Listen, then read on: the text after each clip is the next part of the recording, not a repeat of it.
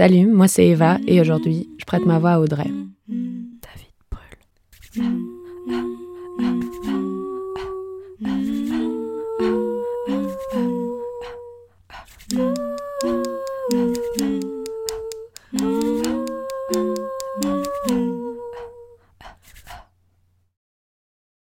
Moi c'est Audrey et je suis intersexe.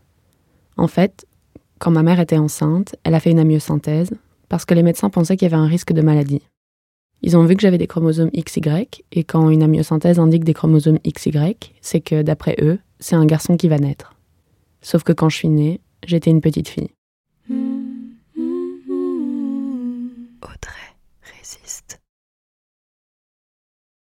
Les médecins ont assez rapidement dit à mes parents de n'en parler à personne. Vous devez avoir conscience que si vous en parlez autour de vous, les gens pourraient douter du fait qu'Audrey soit un garçon ou une fille.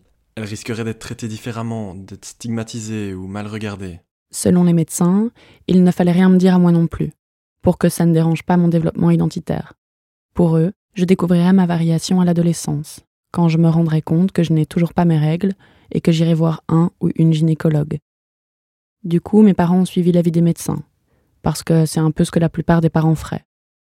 Et donc, là, en fait, en me le disant même pas à moi, on m'enlevait mon intimité. Quand j'avais 5-6 ans, avec ma petite sœur, on jouait tout le temps à la poupée. Je mettais la poupée sous mon t-shirt pour jouer à la maman. Et mes parents se sentaient un peu mal à l'aise avec ça, sachant que je pourrais jamais porter d'enfant moi-même. Ils m'ont annoncé que je devrais adopter si un jour je voulais être mère. Mais moi je trouvais ça super cool de devoir adopter. Alors j'en ai parlé à mes amis, à mes profs, à mes voisins. Et tout le monde demandait à mes parents pourquoi je disais ça. Là, c'est devenu encore plus problématique pour eux parce que ça allait contre l'avis des médecins qui avaient conseillé de ne rien me dire. Ils savaient pas trop quoi faire, alors ils ont été voir mon pédiatre qui les a mis en contact avec un chirurgien de l'hôpital de Lausanne. C'est lui qui leur a dit qu'il fallait opérer pour éviter un soi-disant risque de cancer, que ce serait une seule opération et qu'après ça, j'irais bien. Mes parents n'étaient pas vraiment convaincus tout de suite, alors ils sont allés voir plusieurs médecins qui leur ont tous donné des avis différents. Ne rien dire à personne, même pas à Audrey. Opérer Et ne pas faire et ne rien d'opération. opérer et faire ci et ça, mais pas faire ça. Mes parents savaient pas trop quoi faire. Ils étaient un peu perdus et comme beaucoup de parents, ils ont demandé à être en contact avec d'autres parents. Sauf que les médecins leur ont plus ou moins dit qu'il n'y avait pas d'autres parents d'enfants avec la même variation que moi ou une variation similaire. Ce qui était complètement faux. J'ai appris par la suite, en m'engageant dans la communauté, que mon médecin avait opéré trois autres patientes intersexes avec la même variation que moi, dans les mêmes années que moi, et dont les parents avaient aussi demandé à être en contact avec d'autres parents. Finalement, mes parents ont donné leur accord pour une opération. Et puis, une opération en est devenue plein d'autres. Ils étaient eux aussi un peu pris au piège dans cette histoire, et ils savaient plus quoi faire parce que, une fois la machine lancée, c'est difficile de l'arrêter.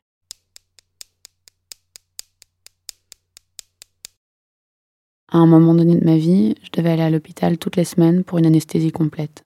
C'était pas très joyeux comme période parce que déjà, je savais pas pourquoi j'allais à l'hôpital. Je me rendais bien compte qu'il y avait un problème lié à mon intimité, mais je savais pas vraiment pourquoi et surtout quel était le problème. Ça me faisait mal, je saignais, et puis toutes les semaines louper l'école, être fatiguée par les anesthésies, être pas bien. Donc pour avoir des amis et faire des activités, c'était un peu compliqué. Pour se concentrer à l'école aussi, pour avoir des bonnes notes. Bref, tout était très compliqué. À force d'aller si souvent à l'hôpital, je me souviens que j'étais très fière de pouvoir mettre les électrodes moi-même sur mon corps avant l'anesthésie, ou de pouvoir enlever moi-même la perfusion à la fin de l'opération. Toutes ces choses-là rendaient le moment un peu plus amusant pour moi. Mais avec du recul, ça m'énerve parce que j'ai l'impression que ça m'a rendu complice des traitements qui m'ont fait endurer. C'était des opérations, des traitements hormonaux, des médecins qui voulaient savoir si j'étais heureuse, si j'avais des amis, si j'étais amoureuse, et amoureuse d'un garçon. À tous ces rendez-vous médicaux, on me rassurait. Tu es normale. Tu es une femme normale.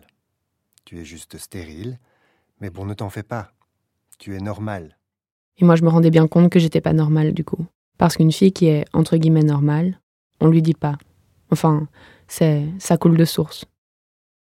Si on m'avait dit dès le départ, tu peux pas avoir d'enfant. T'as des chromosomes XY et des testicules dans ton ventre, et puis voilà, c'est pas grave. Alors mes parents et moi, on aurait pu en parler de manière très libérée et sans tabou. Au lieu de ça, on cachait, on disait pas la vérité. Au bout d'un moment, mes parents l'ont dit à ma famille, mais sans que je sois là. Du coup, ça rendait le truc encore plus tabou.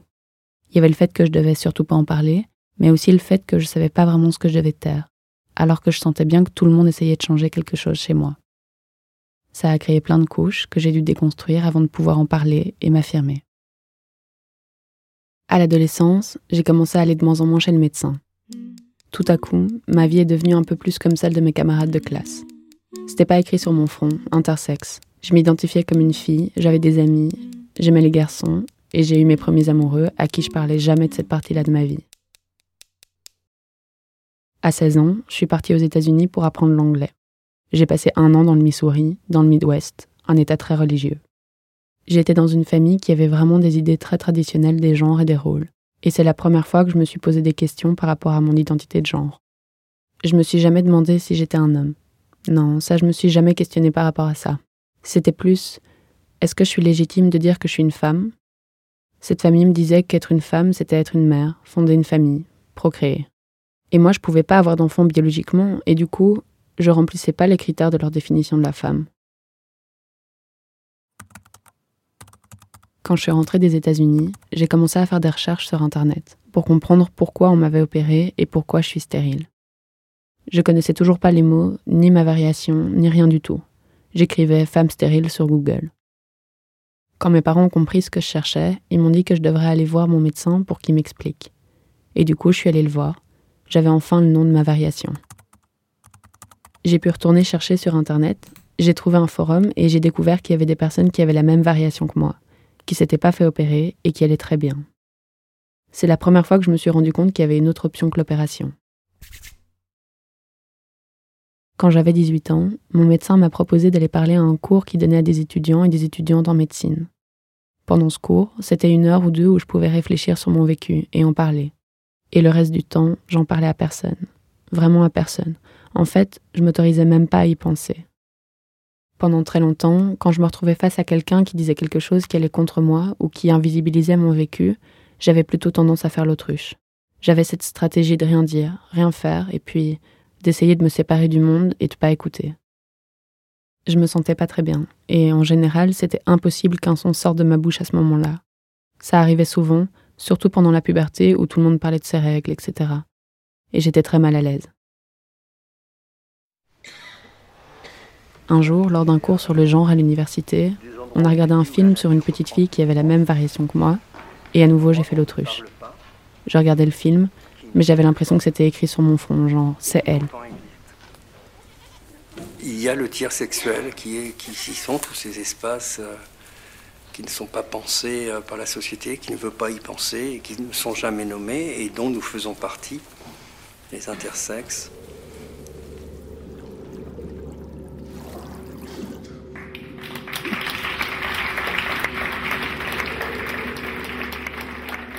Et au moment de débattre à propos du film, c'était encore pire. J'osais pas parler. J'avais l'impression que si j'ouvrais la bouche, tout le monde allait savoir. Excusez-moi, les filles XY, on ne devrait pas dire que c'est des garçons du coup? Si elles ont des chromosomes X et Y J'étais en colère. J'avais envie de me lever et de lui demander s'il avait l'impression que moi j'étais un garçon. Et je pourrais être un garçon, hein, c'est une question d'identité de genre. Mais le fait que j'ai des chromosomes XY n'est pas une raison pour laquelle on devrait m'assigner le sexe mâle. Et puis après le cours, je suis allée boire un verre avec une de mes meilleures amies de l'époque, qui était dans le même cours que moi. Mais elle savait pas que j'étais intersexe. Mais t'étais au courant, toi, que ça existait, les filles XY? Ça lui paraissait tellement loin du champ des possibles qu'une personne super proche d'elle soit intersexe. Alors que, comme la population intersexe est généralement estimée à 1,7% de la population, ben, il y a de fortes chances que d'autres personnes de la classe l'étaient aussi. Et après, tout a changé en 2016, lors d'un rendez-vous chez mon endocrinologue. Ce rendez-vous, ça a été un gros déclic qui a fait que j'étais vraiment en colère et que je voulais vraiment faire changer les choses. En ce qui concerne les hormones, vous avez toujours les mêmes, ça va très bien. Vos bilans sanguins sont bons. Voici l'ordonnance. Par contre, vous avez pris 5 kilos. Bon, c'était juste après Noël, j'étais là, bon, c'est sympa, merci. Et sinon, il faudrait aussi que votre sœur fasse un test de chromosomes pour voir si elle a un gène récessif. Et en fait, tout de suite, ça m'a mise très mal à l'aise, parce que je me sentais je sais pas, c'était très malveillant, l'approche et la façon de parler de tout ça. Quand je lui ai demandé pourquoi, elle m'a répondu que si ma sœur a un enfant comme moi, ben, elle pourrait faire le bon choix. Donc avorter.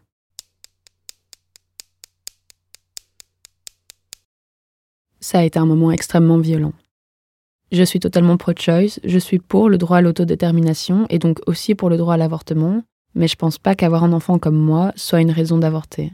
Enfin, tu peux avorter d'un enfant comme moi pour d'autres raisons, mais pas juste parce qu'il est comme moi. Et c'était comme si en fait, ma vie, mon existence ne valait pas grand-chose. Parce qu'aux yeux de cet endocrino, mes parents auraient mieux fait d'avorter. Avant, je savais que j'étais intersexe, ça me concernait, mais je m'identifiais pas trop à ça. Je savais que c'était pas trop indispensable les opérations que j'ai subies, mais j'étais encore dans l'idée un peu optimiste que les médecins avaient fait ce qu'ils pensaient être le mieux pour moi, avec les connaissances qu'ils avaient à l'époque. Quand j'ai entendu cet endocrinologue en 2016, je me suis rendu compte que nos existences sont tellement pathologisées et tellement pas souhaitées. Donc il y a presque une question d'eugénisme, de pas vouloir de personnes intersexes dans la société parce qu'elles sont pas considérées comme naturelles, normales, mais plutôt comme déviantes, mal formées, anormales. Et puis, elles remettent en cause un système qui est un système autour de l'hétérosexualité, de la binarité, des questions de sexe et donc de genre. Assez rapidement, ça a fait pas mal de remue-ménage en moi. J'ai reconsidéré et déconstruit plein de choses et j'ai eu beaucoup de rage, parce que je me rendais bien compte de ce qui était arrivé, de ce qui arrive toujours aux personnes intersexes en Suisse, en Europe, partout dans le monde. Et quand j'en ai parlé autour de moi et que j'ai réalisé que les gens n'en avaient rien à battre que je sois intersexe, qu'ils m'aimaient pour qui j'étais et pas pour mes chromosomes, bah je me suis rendu compte que tout ça c'était un mensonge. Et ça a été l'élément déclencheur et la raison principale de mon militantisme. J'ai décidé que j'en avais marre de me cacher, que je voulais changer quelque chose. Mais je savais pas comment. J'étais seule. Et puis tout à coup, j'ai rencontré la communauté intersexe. Ça a été rapide, exponentiel. On m'a approché via mon médecin. C'était d'abord en France et en Suisse, deux personnes en particulier, pour le film Ni d'Ève ni d'Adam, une histoire intersexe. Et de fil en aiguille, j'ai rencontré une autre personne, qui m'a présenté à une autre personne. Puis j'ai été invitée à un événement. Et ensuite, j'ai rencontré la communauté européenne en septembre 2017. Et là, c'était un gros déclic, parce que c'était des activistes de partout qui avaient créé des solutions et qui tentaient de faire bouger les choses. Et on a pu se rencontrer. En rencontrant la communauté intersexe, j'ai réalisé que je devais pas avoir honte, que j'étais pas malade. Je me suis rendu compte que j'étais pas la seule à avoir vécu tout ça et qu'il y avait encore d'autres personnes qui vivent les mêmes choses, alors qu'on sait que c'est mal. Je me suis rendu compte que je devais parler et m'engager.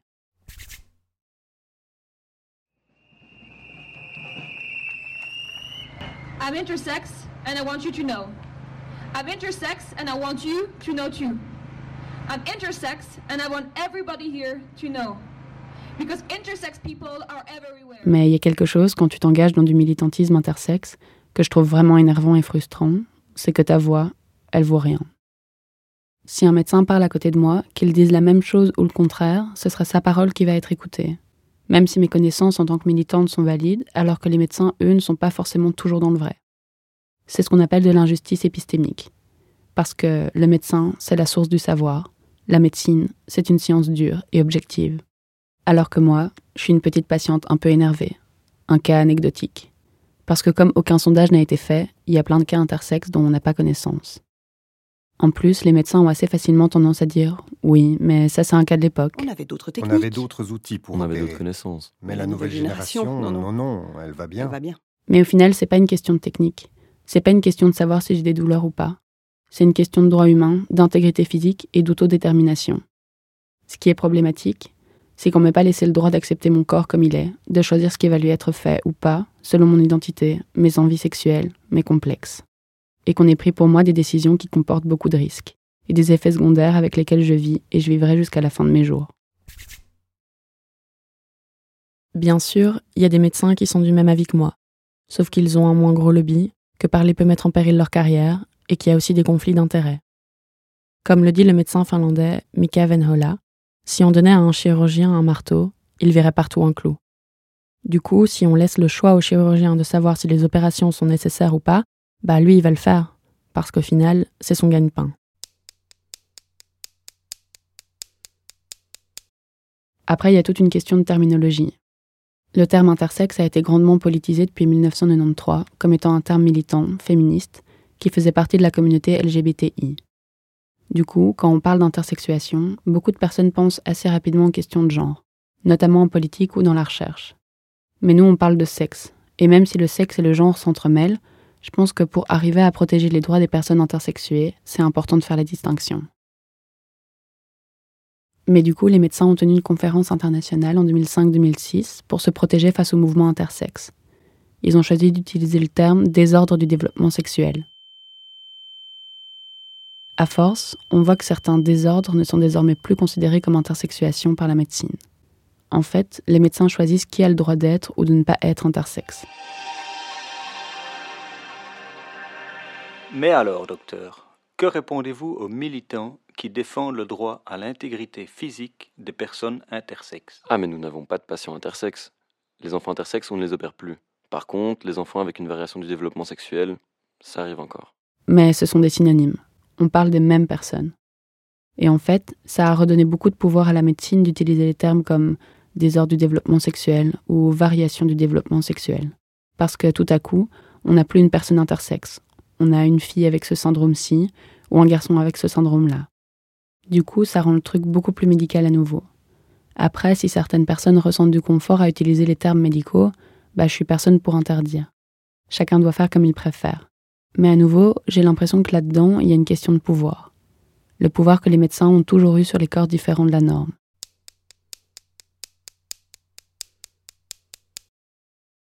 Je me suis demandé comment est-ce que je me serais développée si j'avais pas été opérée? C'est une question à laquelle je pourrais jamais répondre.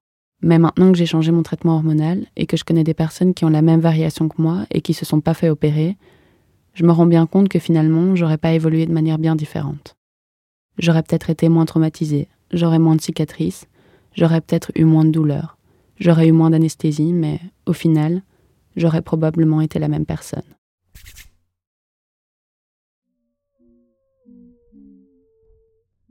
Si l'histoire d'Audrey t'a intéressé et que tu veux plus d'infos, je te propose d'aller lire les différents articles sur notre site david-brûle.org et n'hésite pas à nous suivre sur Facebook et Instagram.